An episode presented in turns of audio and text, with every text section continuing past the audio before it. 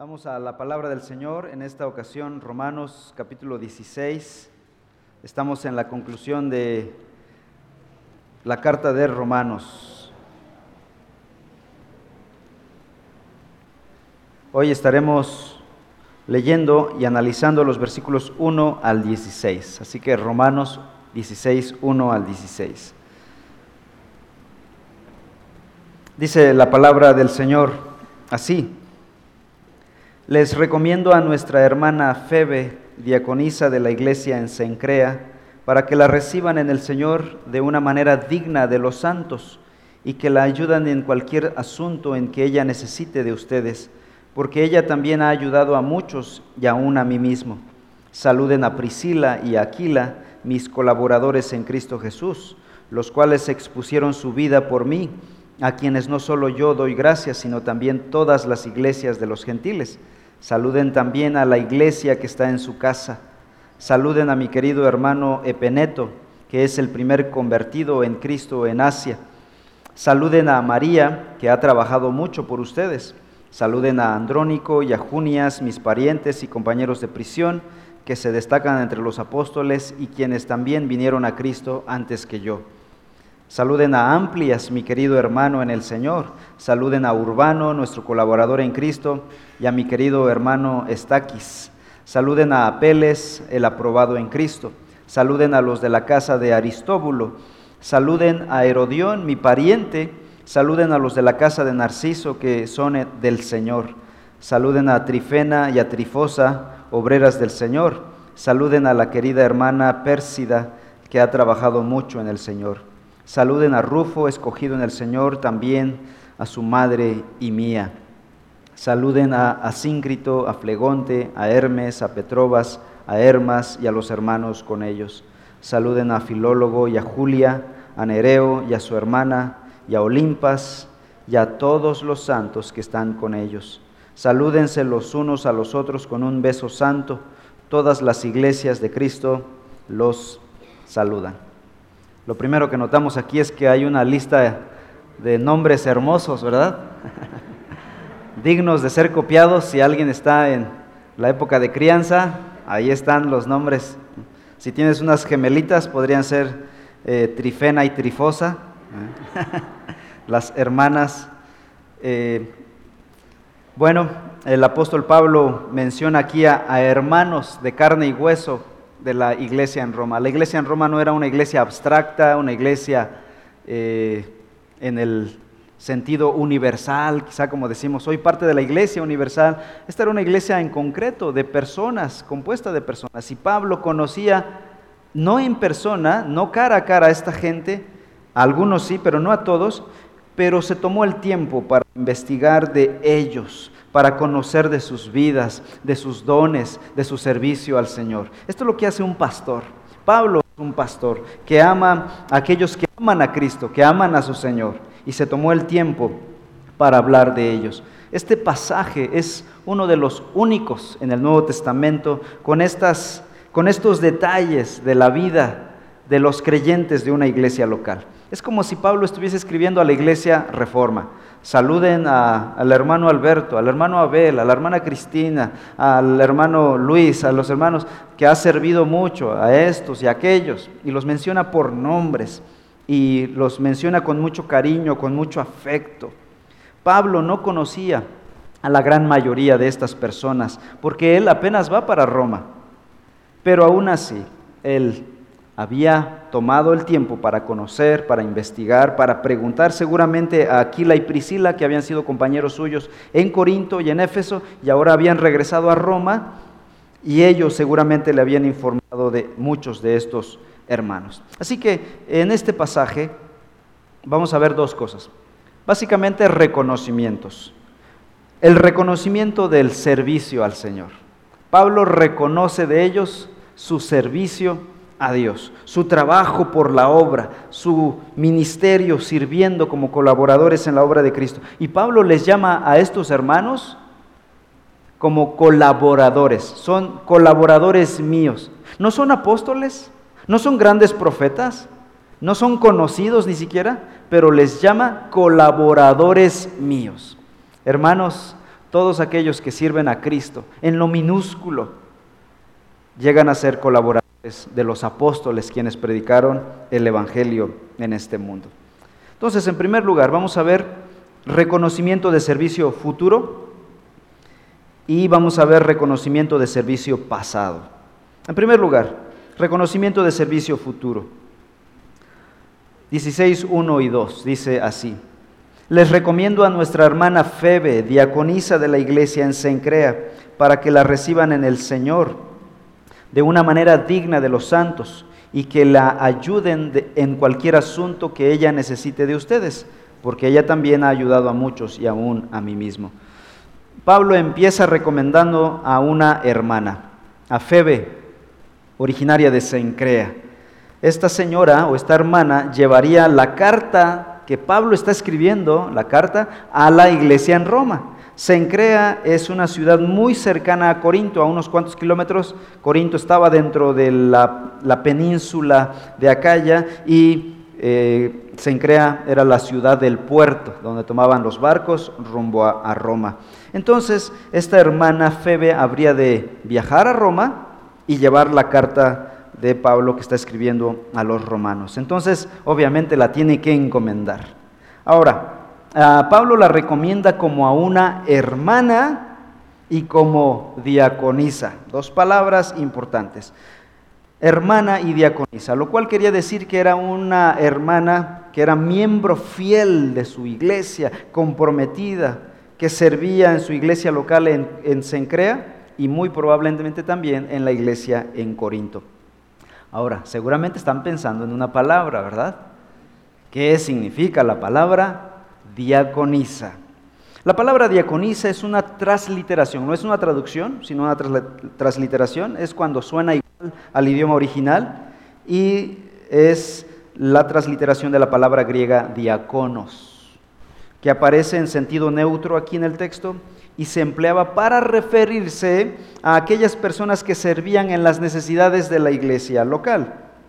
Por ejemplo, en Juan capítulo 2, en el Evangelio de Juan capítulo 2, se usó esta misma palabra para referirse a aquellos que servían sacando el agua para llenar las tinajas, los que servían el agua. En Romanos capítulo 13, Pablo ya ha usado esta palabra para hacer referencia al gobierno secular, al gobierno político, cuando Pablo dijo, ellos son servidores de Dios, o es servidor de Dios para tu bien. La palabra que Pablo usó ahí es diáconos. Como se darán cuenta, el término era un término general usado para el servicio normal en, su tiempo.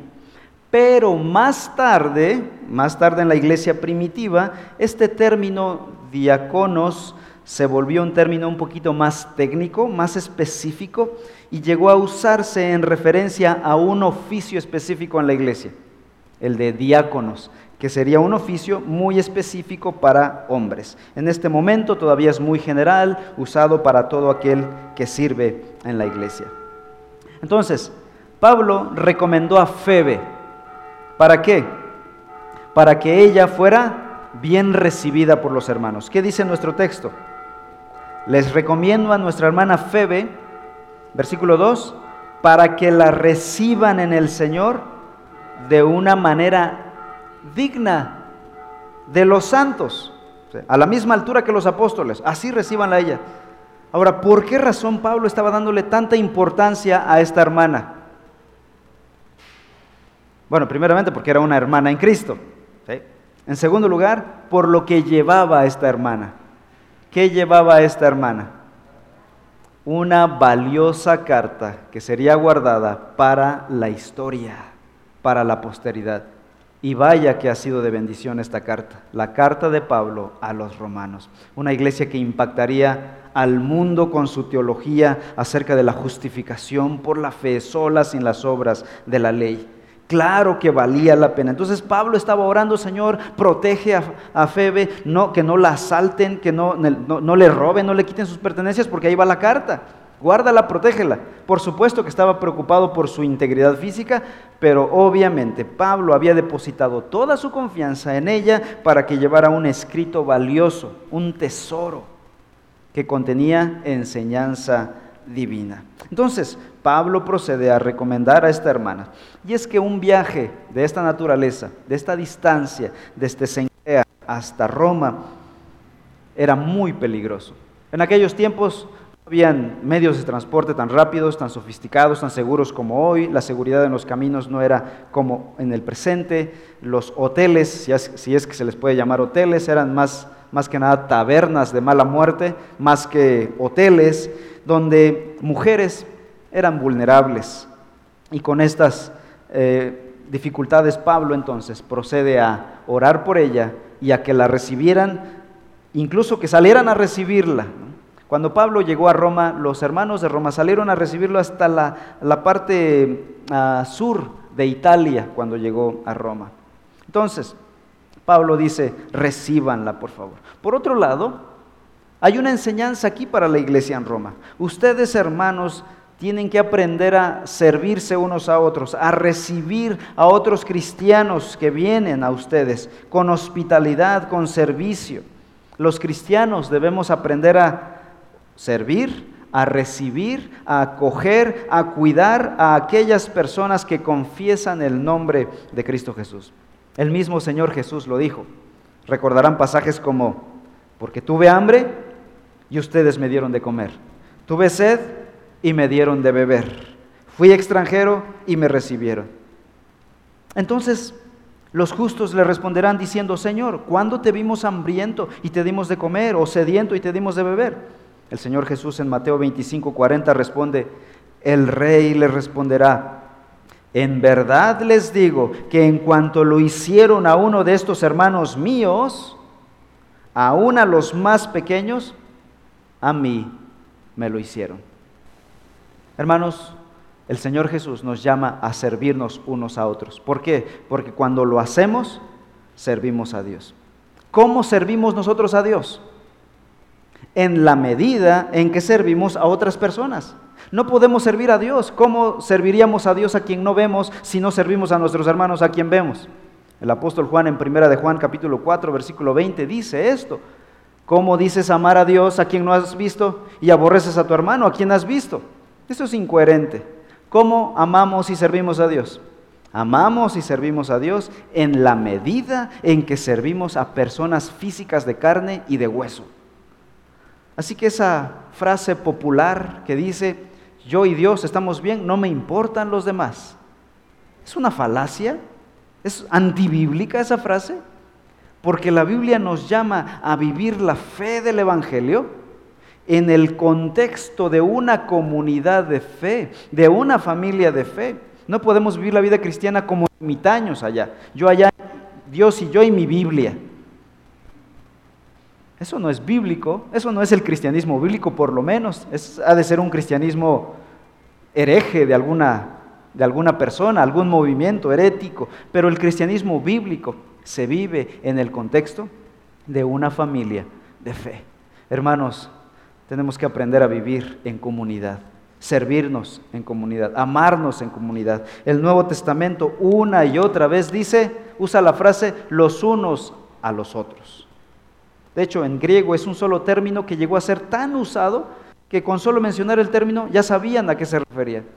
Amaos unos a otros, servíos unos a otros, llévense las cargas los unos a los otros una y otra vez. ¿Cómo puedes llevar las cargas los unos de los otros si tú vives solito en la montaña? Bueno, en tu casa. ¿Cómo puedes amar unos a otros si tú estás solito en tu casa?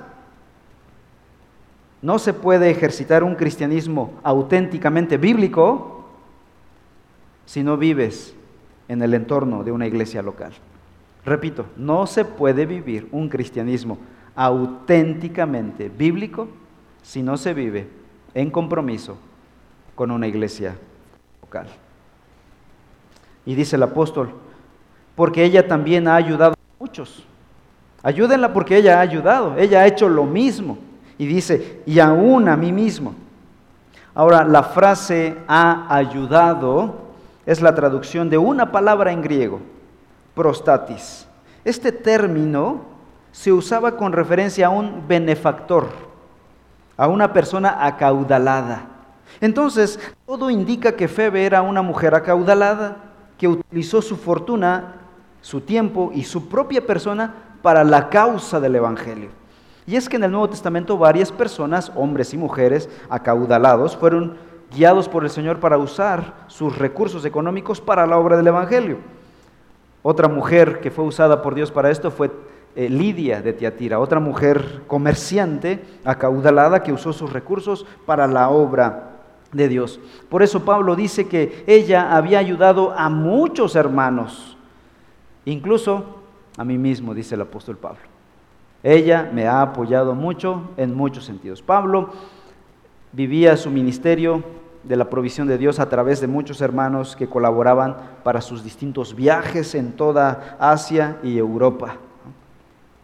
Ahora, obviamente esos viajes en Europa de hace dos mil años, nada tiene que ver con un viaje a Europa hoy en día, ¿verdad? En aquel tiempo era totalmente diferente. Esta mujer entonces es representativa de todas las innumerables mujeres de Dios a quienes Él ha usado para la expansión del Evangelio en el mundo a lo largo de la historia. Hablaremos más de otras mujeres más adelante. Número dos, veamos ahora reconocimiento de servicio pasado. Pablo primero reconoció el futuro de sus hermanos. Ustedes sé que van a atender y servir a nuestra hermana Febe. Al servir y atender a Febe estarían sirviendo a la iglesia futura por causa de la carta de Pablo a los romanos. Pero ahora procede Pablo a reconocer el servicio de estos hermanos en el pasado. Versículos 3 al 16. Vamos a ir leyendo por fracciones pequeñas. Primero 3 al 5. Estamos en Romanos 16, 3 al 5. Saluden a Priscila y Aquila, mis colaboradores en Cristo Jesús, los cuales expusieron, tiempo pasado, su vida por mí, a quienes no solo yo doy gracias, sino también todas las iglesias de los gentiles. Saluden también a la iglesia que está en su casa. Aunque aún nunca había estado Pablo en Roma, Pablo menciona en esta lista, desde el 3 al 16, a 24 personas por nombre. Y eso que no conocía la ciudad y la iglesia en Roma. 17 son hombres y 7 son mujeres. Los primeros en ser saludados y reconocidos por su servicio fueron Priscila y Aquila, o Aquila y Priscila. Algunos se confunden en quién es el hombre y quién es la mujer. Bueno, Priscila tiene que ser la mujer, ¿verdad? Aquila es el hombre, un hombre muy popular entre los romanos en su tiempo. Este era un matrimonio de creyentes quienes habían colaborado con Pablo. ellos eran originarios de la ciudad de Roma, habían sido expulsados de Roma bajo el emperador Claudio, un loco que estaba persiguiendo a cristianos y quemando cristianos como antorchas vivientes, estos hermanos logran escapar y llegan como refugiados a Corinto, donde Pablo curiosamente estaba llegando para plantar la iglesia en Corinto. Y estos hermanos fueron de gran ayuda para Pablo ahí. Después dejan Corinto y se van a Éfeso. En Éfeso, Aquila y Priscila fundan la iglesia en Éfeso. Y después Pablo llega a Éfeso y termina de acomodar todo lo que está pasando en Éfeso. Después de Éfeso, Aquila y Priscila regresan a Roma nuevamente, las cosas se tranquilizan, Claudio el emperador perseguidor muere y ellos regresan a Roma. Pablo ahora está en Corinto y sus amigos ahora están en Roma. Entonces, obviamente, ¿a quién primero saluda? Primero encomienda a la que va a llevar la carta, después saluda a sus amigos que habían sido colaboradores con él y después a los demás hermanos. Interesante, el versículo 5 dice, saluden a la iglesia que está en su casa. O sea, a donde llegaban Aquila y Priscila, formaban una iglesia. Eran plantadores por naturaleza. Llegaban a tal ciudad y formaban una iglesia, plantaban una iglesia. Y llegaron, regresaron a Roma y nuevamente ya hay obra ahí. Ah, versículo 5 sigue diciendo, saluden a mi querido hermano Epeneto, que es el primer convertido de Cristo en Asia. Este nombre es muy especial para el apóstol Pablo.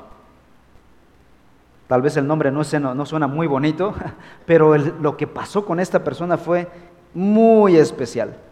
¿Qué fue lo que pasó? Fue la primera persona que creyó en Cristo cuando Pablo comenzó sus viajes misioneros. Epeneto. Pablo había evangelizado por primera vez en Asia Menor, lo que aquí dice Acaya, en algunas versiones, creo que Reina Valera dice Acaya, este, la versión que usamos dice Asia, es Asia Menor, lo que hoy es Turquía.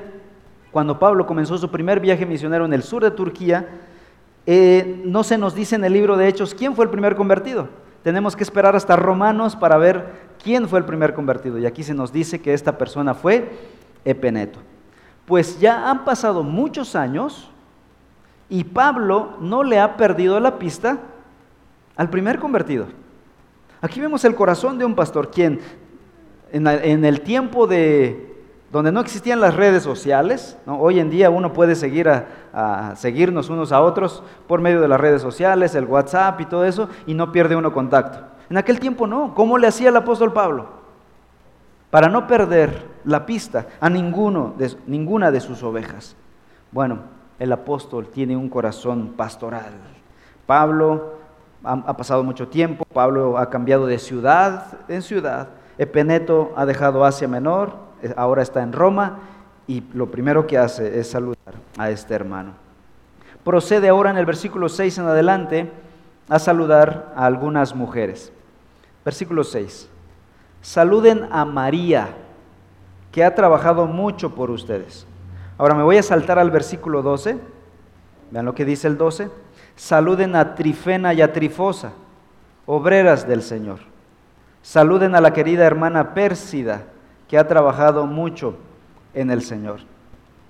Estos nombres quizá para nosotros los latinos suenen desagradables, pero en, el, en, el, latín estos eran nombres muy elegantes y sus significados eran muy elegantes. Por ejemplo, trifena y trifosa, delicada y deliciosa, sus nombres. Ahora, en el pasado estas personas eran muy delicadas quizá, pero cuando vinieron a Cristo Jesús, ¿en qué se convirtieron? En trabajadoras del Señor. Dejaron a un lado la delicadeza. Muchas de estas familias romanas eran familionas acomodadas, acaudaladas. De hecho, mucha gente de la, de la, casa de los emperadores llegaron a creer en el Evangelio por causa del ministerio de Pablo. Y esta gente acaudalada, mucho tiempo después, llegaron a dar su vida por el Evangelio. Hay una historia que se narra, esto es impresionante cuando uno lee la historia de la iglesia en Roma, de todas las vicisitudes y todas las cosas que ahí pasaron en la capital imperial, se habla de una familia que eran familiares de uno de los emperadores, del emperador Domiciano. Un familiar de Domiciano creyó en Cristo Jesús y se casó con la sobrina de otro aristócrata romano. Se unen, creen en Cristo Jesús y después empieza una persecución bajo Domiciano mismo. Y este hombre no le importaba matar a su propia familia. Y asesinaron al esposo y la esposa fue exiliada en una isla, como era común en el pasado. Esta mujer soportó todo esto sin negar a su Señor. Una mujer acaudalada de la aristocracia romana, una mujer quizá muy delicada eh, antes de Cristo, pero después de Cristo llegó a ser una mártir por causa del Evangelio. Hermanos, el Evangelio nos convierte en personas luchadoras y fuertes por causa del Evangelio. Dios ha usado en gran manera a mujeres para la proclamación del Evangelio. Y aquí menciona cuatro. María, Trifena, Trifosa, Pérsida. Pérsida es muy posible que su nombre sea de Persia y ella procediera de, Persia. Pero ¿cuál es su característica principal? Versículos 6 y 12. ¿Cuál es la característica principal de estas mujeres? ¿Su dinero? Su trabajo en el Señor. María ha trabajado mucho, dice el apóstol. Trifena y Trifosa, obreras del Señor. Pérsida, ha trabajado mucho en el Señor. Estas son mujeres de chamba, de trabajo en la obra de Dios. Y hermanos, a lo largo de la historia, Dios ha usado a muchas mujeres trabajadoras para la obra de Dios. Y eso ha sido una bendición. La iglesia se ha bendecido mucho, y hablo de la iglesia a lo largo de la historia, por el trabajo amoroso, compasivo, esforzado de las mujeres. Pablo no deja pasar la oportunidad para reconocer el trabajo específico de mujeres. Y yo quiero animar y agradecer el trabajo de las mujeres de aquí de la iglesia. Gracias, amadas hermanas, por su trabajo esforzado y sacrificado. Y quiero animar a las demás mujeres a que también trabajen para la obra del Señor, para el avance del Evangelio en este mundo. No es hora de perder tiempo. Dejemos a un lado el ventilador un ratito y, trabajemos para la obra del Señor. Hay mucho que hacer para la causa del Evangelio. No le tengas temor al COVID. El Señor ha guardado nuestras vidas y las guardará. Y nos va a llevar cuando nos tenga que llevar. Tenemos que ser esforzados en la obra del Señor. Gracias a Dios por el trabajo de hermanas a lo largo de la historia en la iglesia de Cristo. Y ahora Pablo pasa a mencionar a sus familiares. Regresamos al capítulo, al versículo 7. Habían algunos que eran familiares de sangre del apóstol Pablo aquí en esta lista. Versículo 7. Saluden a Andrónico y a Junias, mis parientes, dice el apóstol Pablo, y compañeros de prisión, que se destacan entre los apóstoles y quienes también vinieron a Cristo antes que yo. Ahora, voy a saltarme al versículo 11 también, vamos a, vamos a hacer esto. El versículo 11 menciona a otro pariente suyo. Saluden a Herodión, mi pariente. Ahora vamos al versículo 21. Timoteo, mi colaborador, lo saluda. Timoteo no era su familiar en la sangre, pero menciona ahora a Lucio, Jasón y Sosípater, mis parientes. Así que estas personas, eh, Andrónico, Junias, Herodión, Lucio, Jasón y Sosípater eran parientes en la sangre del apóstol Pablo, eran familiares. Entonces Pablo seguramente estaba muy emocionado por su viaje a Roma también, porque iba a ver a sus familiares, no solo familiares en la sangre, sino que ahora también eran sus hermanos en Cristo. ¿Qué otra característica se dice de estos familiares? Versículo 7. Se destacan entre los apóstoles. Vinieron a Cristo antes que yo, pero hay algo también muy fuerte aquí en el versículo 7. Fueron mis compañeros de prisión. En algún momento Pablo y sus familiares estuvieron encarcelados juntos.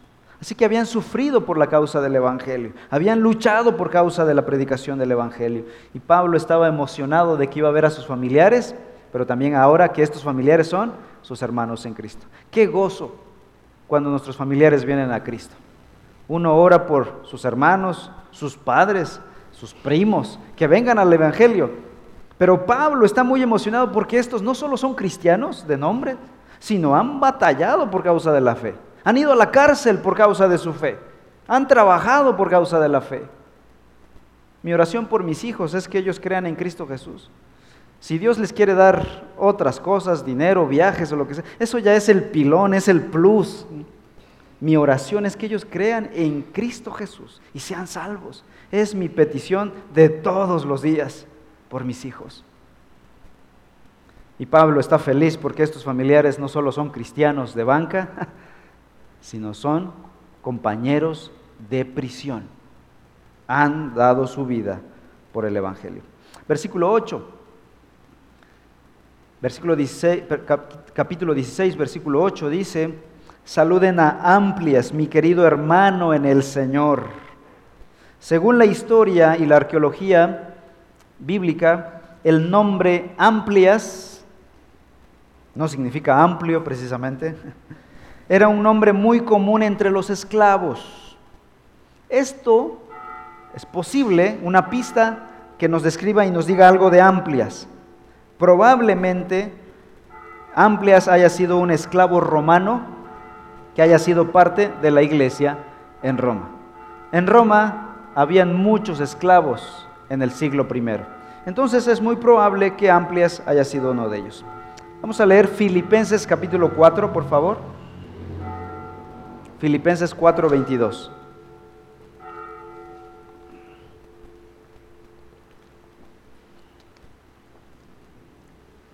Filipenses 4:22 dice, todos los santos los saludan, especialmente los de la casa de César.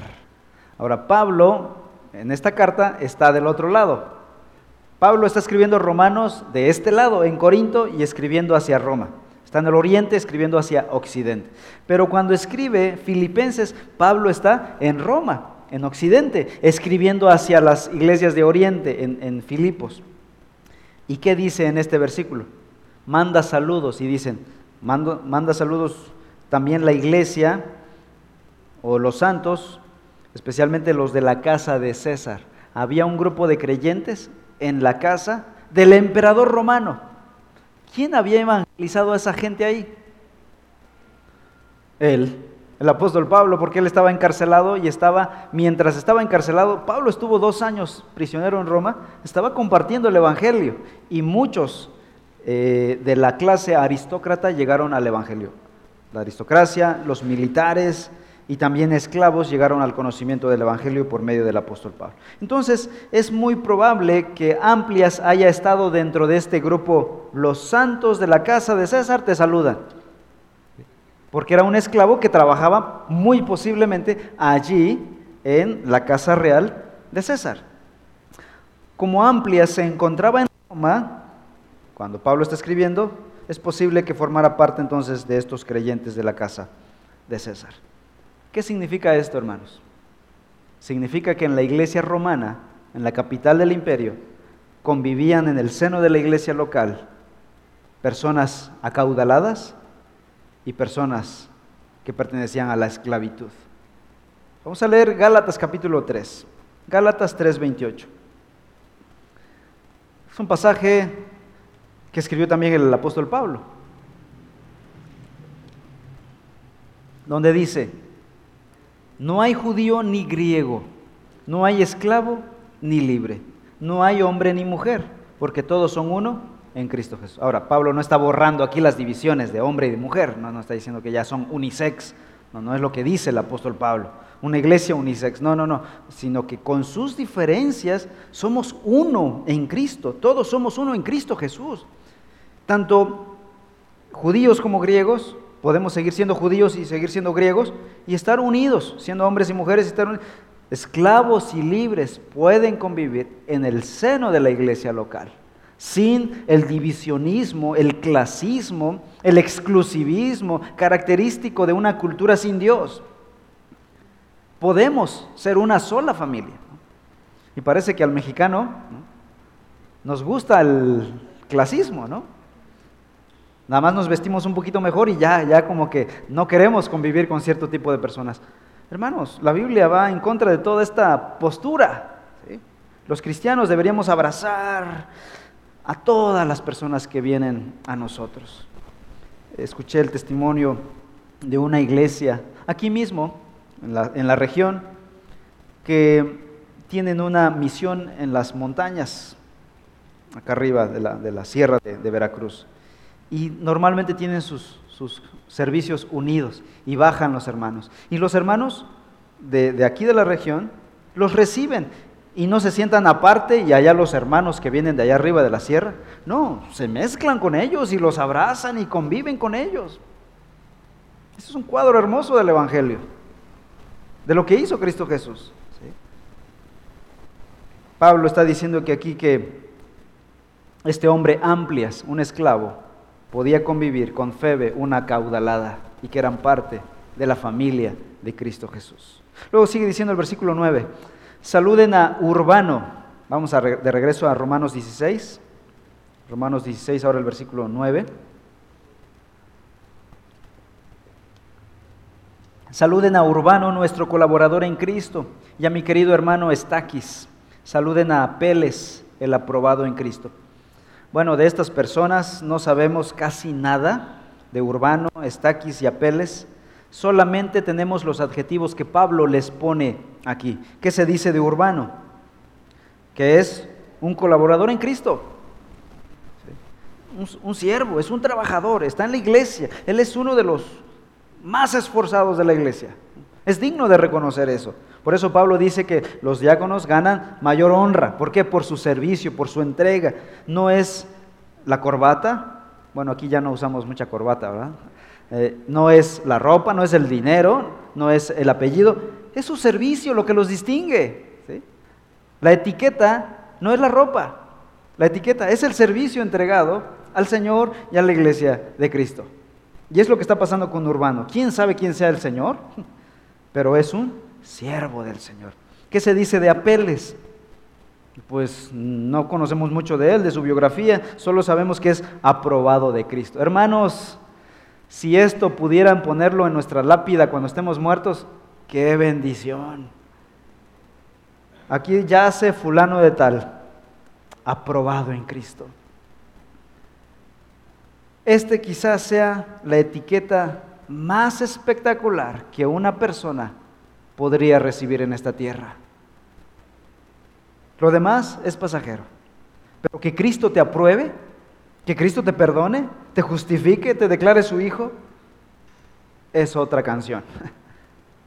Muchos de quienes Pablo eh, habla aquí en este pasaje no eran líderes sobresalientes en la iglesia primitiva, pero pasaron a la lista de la historia, y, y aquí está amplias para el resto de la historia de la humanidad, por el hecho de ser siervos de Cristo. Eso los pasó a la historia. Luego versículo 10 sigue diciendo, saluden a los de la casa de Aristóbulo, saluden a Herodión, mi pariente, saluden a los de la casa de Narciso, que son del Señor. El siguiente grupo de creyentes también aquí, Aristóbulo, Narciso, bueno, Herodión sabemos que es familiar de Pablo, pero de Aristóbulo y de Narciso tampoco sabemos nada. Pero aquí hay una frase intrigante. Y esto a, los creyentes nos debe gustar mucho. La frase que dice, la casa de Aristóbulo. Versículo 11, la casa de Narciso. ¿Qué significa esto de esta frase, los de la casa de? Bueno, algunos eruditos bíblicos piensan que la frase los de la casa de se refiere a iglesias locales que se reunían en las casas de estas personas mencionadas. Ahora, es muy probable. Esta teoría tiene sustento con la arqueología bíblica. En la arqueología bíblica se ha demostrado que la iglesia primitiva no tenía la costumbre de usar edificios como nosotros para reunirse los domingos. Fue hasta el siglo IV cuando se descubrió el primer edificio que específicamente fue usado para usos y fines de una iglesia local y fue al norte de Palestina y este edificio data del siglo IV. Así que la teoría de Romanos 16 como iglesias locales tiene sustento arqueológico e histórico. Si esto es verdad, estamos frente a, aquí en Romanos 16, identificando a algunas iglesias locales que se reunían en las casas de estos hermanos. Y eso significaría que la iglesia en Roma no era un solo ente que estaba en un edificio, sino distintos grupos pequeños reunidos en casas. Por ejemplo, el versículo 3, voy a regresar al pasaje del 3, 16.3. Vamos a explorar esta idea eh, aquí en Romanos 16. Versículo 3 dice, saluden a Priscila y Aquila. Ahora, estos eran amigos de Pablo y colaboradores de él. Versículo 5, ¿qué se dice? Saluden también a la iglesia que está en su casa.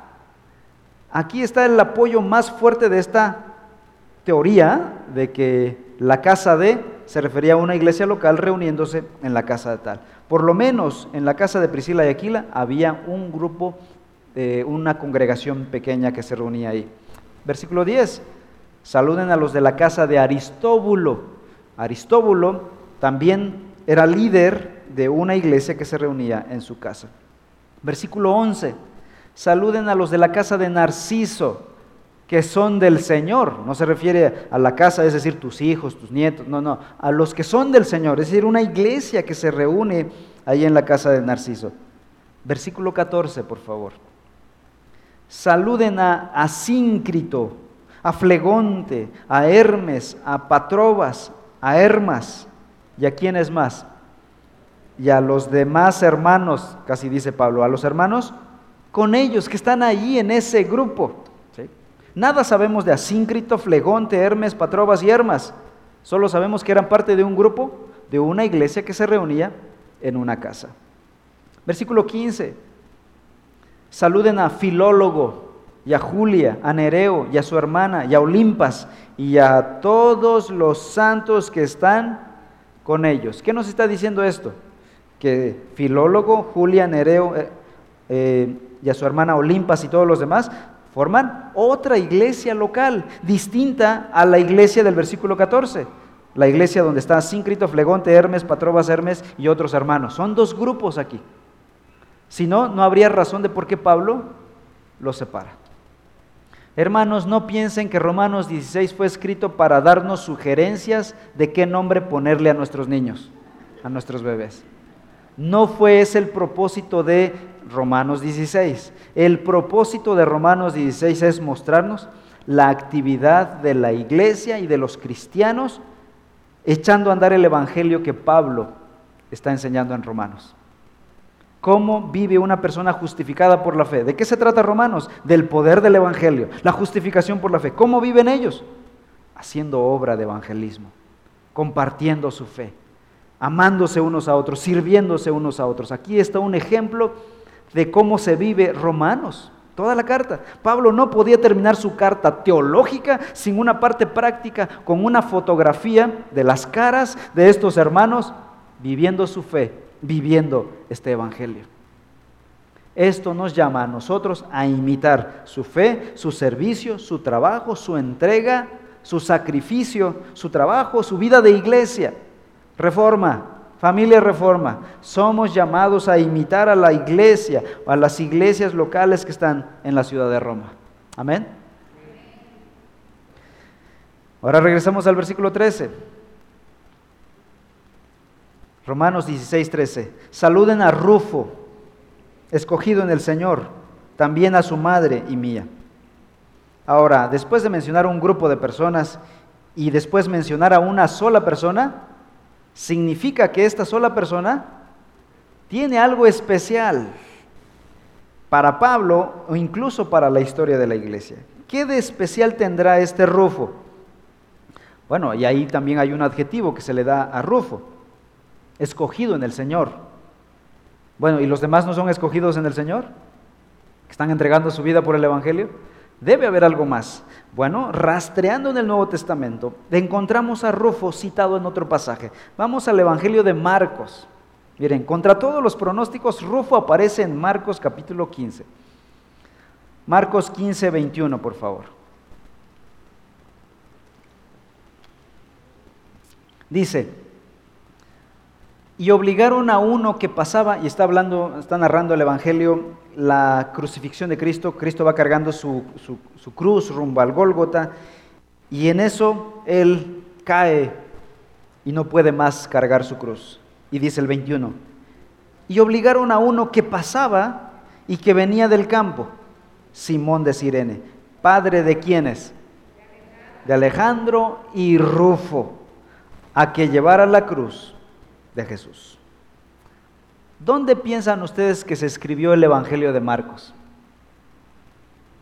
Curiosamente, el Evangelio de Marcos fue escrito desde Roma, la capital del imperio. Y asociando ese hecho de que Marcos estaba ahí en Roma escribiendo su Evangelio, y al hecho de que tuvo que mencionar en su carta, o en su, perdón, en su Evangelio a Rufo, es por algo. Y Pablo lo menciona no en Filipenses, la carta de Filipenses, no en la carta de Éfesos, no en la carta de Gálatas, sino en la carta de Roma. Ya hay tres, estamos como investigadores, tres pistas que nos llevan a pensar que el rufo de Marcos y el rufo de Romanos es el mismo. Eso significaría que Rufo, el que menciona Pablo aquí, en este versículo 13, es el hijo de Simón de Sirene, el que cargó la cruz de Cristo rumbo al Gólgota. Si esto es verdad, significa que Rufo creyó el Evangelio porque su padre primero había creído cuando él mismo ayudó al Mesías, al Redentor, a cargar su cruz. Esto lo hace un cristiano, pues no, no, este, no más santo que otros, pero sí con un historial especial. Su papá cargó la cruz de Cristo y se pudo haber agarrado una astilla de la cruz de Cristo. No como otros que dicen que tienen una astilla de la cruz de Cristo, pura mentira. Eh, Rufo sí tenía una astilla de la cruz de Cristo porque su papá la arrancó. ¿no? Pero lo que estamos viendo aquí es que Rufo es hijo de alguien que conoció cara a cara al Salvador y creyó en su Salvador cuando entregó su vida por él mismo. Entonces es digno de mencionarse aquí Rufo. Y Rufo no vive del pasado, no vive de la historia. No, yo soy cristiano porque mi papá cargó la cruz de Cristo. No, él está sirviendo al Señor. Él vive de su fe en Cristo. Hermanos, la fe no se vive del pasado, de lo que hicimos hace 20 años, de lo que hicimos hace 30. Eso ya quedó atrás, hermanos. Tú vives de lo que hoy eres y de lo que serás en el futuro. De nada nos servirá cuando estemos en la presencia de Dios, si no somos fieles al Señor en ese momento, aunque hayas construido iglesias en el pasado, aunque tú hayas sido el fundador de una iglesia, hayas puesto la primera piedra de un edificio para una iglesia, de nada servirá si nosotros vivimos de nuestra historia. Nosotros vivimos de nuestra fe presente, fiel y comprometida en el Señor. Conclusión.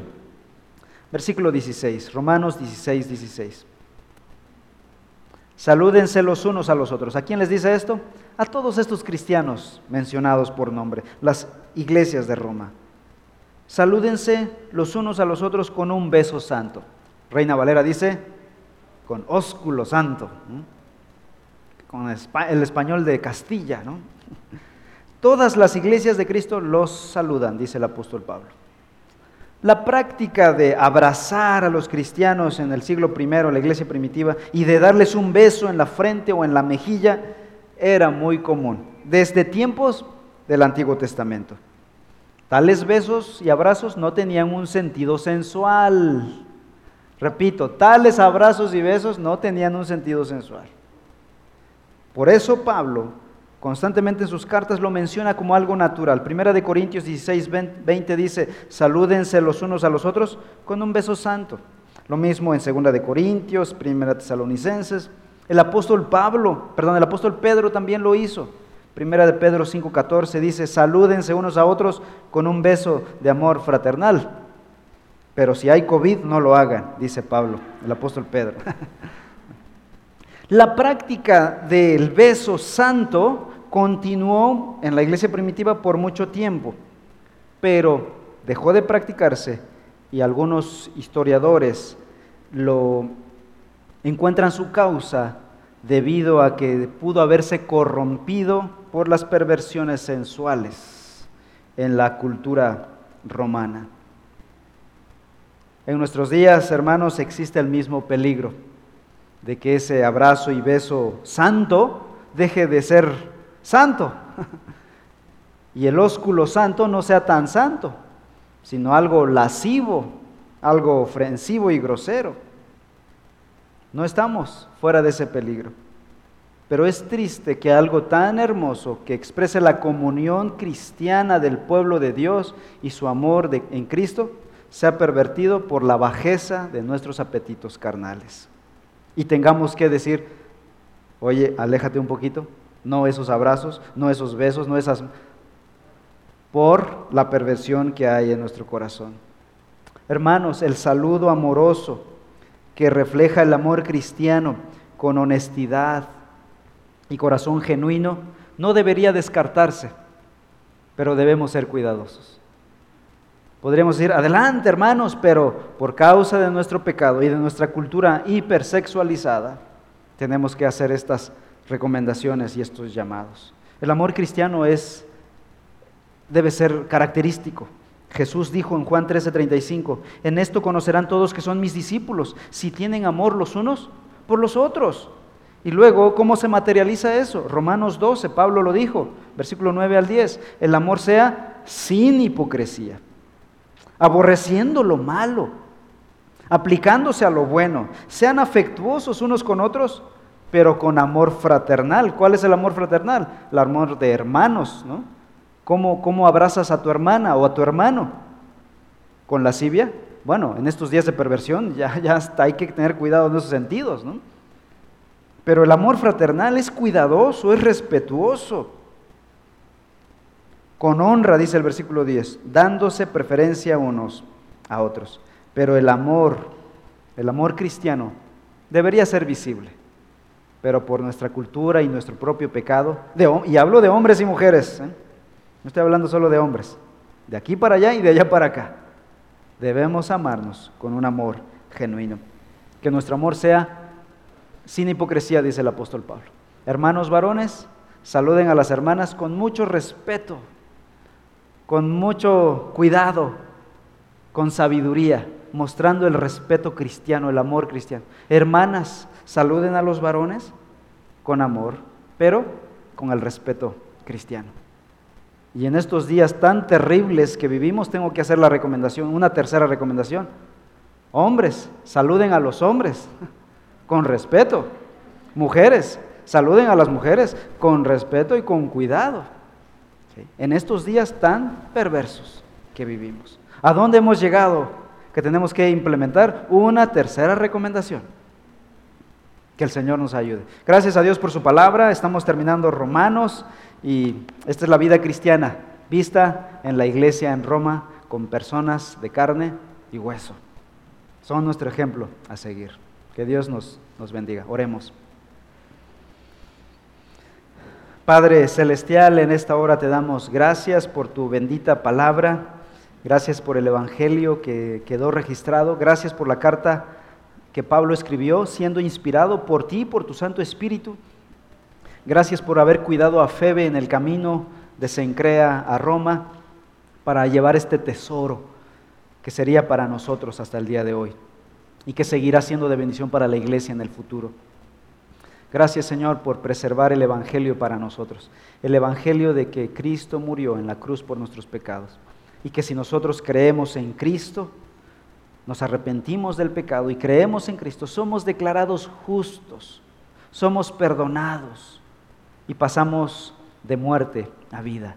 Ayúdanos a vivir ese Evangelio como personas comprometidas con tu iglesia, la iglesia local, con los hermanos unos con otros, con respeto y amor, con servicio abnegado, con trabajo abnegado, con compromiso abnegado. Bendice a mis hermanos, Padre Celestial. Te lo ruego y te lo suplico, en el nombre de Cristo Jesús.